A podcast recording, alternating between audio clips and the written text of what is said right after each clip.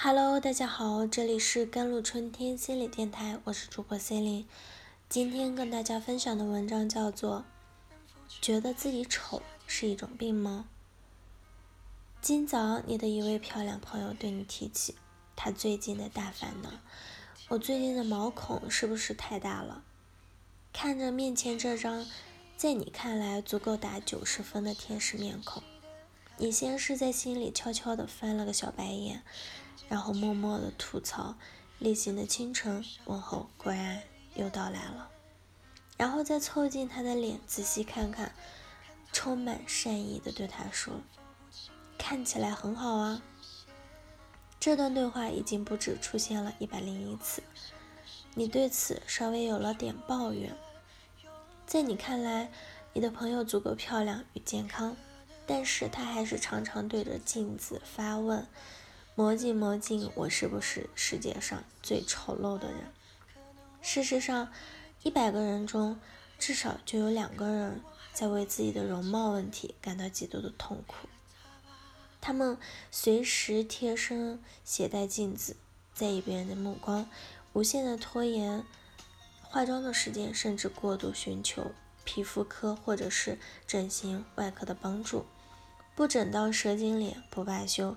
整到蛇精脸也不罢休，也可能足不出户，绝不约会，也誓不结婚，计划着毁容自残或者自杀身亡。没有人意识到这些问题其实是精神上的，或者尽管有人去寻求心理医生或者精神科医生的帮助，也可能因为拒绝谈起自己对于容貌的担忧。而被误认为是强迫症或者是抑郁，在精神学分类手手册中，这种专注于想象的外表缺陷，并因此感到痛苦、影响工作、社交或者其他重要方面的精神障碍，被称作躯体变性障碍，不是简单意义上的自卑，其严重程度已经跨越了从相对温和到。危及生命的整个范围。BDD 是一种很隐秘的疾病。BDD 患者很少向别人提起他们对于外表的担心，即使你已经认为自己足够真诚地安慰到了你的朋友，你的朋友也可能因为你一句“想太多了”而再也不会提起自己对容貌的困扰。许多 BDD 患者担心，一旦提及对自己。以及外表的担心会被认为肤浅、愚蠢，或者是虚荣，也害怕别人注意到自己的缺陷，并且越发的关注他。别人的安慰也可能被理解为玩笑话，感觉自己的痛苦没有得到重视和理解。人们通常认为对镜贴花黄是女生们的特权，整天许愿变成小仙女的也是女孩子。尽管有一些 BDD 研究发现女性患者多于男性，但是也有另外一些研究发现两种性别的患者一样多。这两种性别间有什么不同吗？但是可以确定的是，所有性别上并不罕见。BDD 的发病率约为百分之二，仅比抑郁症的发病率略低。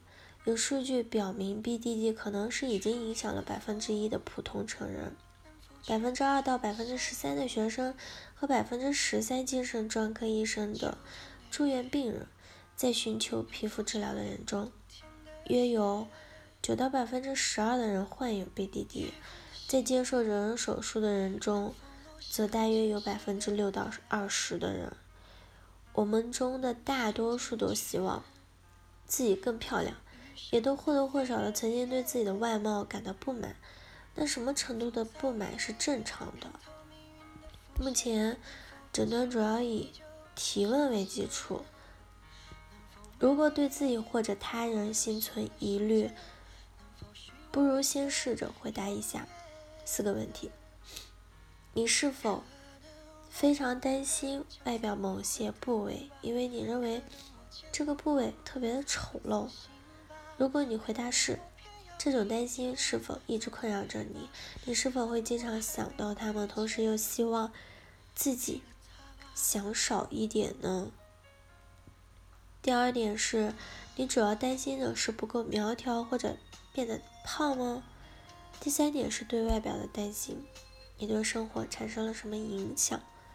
第四点是你平均每天要花多少时间思考你的缺陷？BDD 的病因。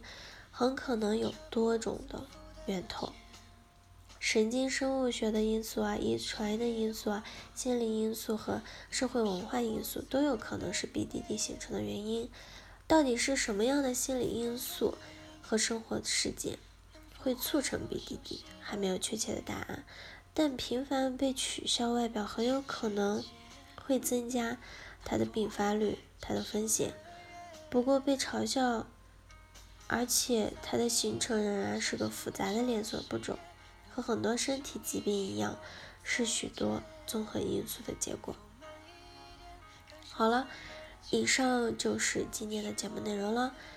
咨询请加微信公众号 jlct 幺零零幺，或者添加我的手机微信号幺三八二二七幺八九九五，我是 c e l i n e 我们下期节目再见。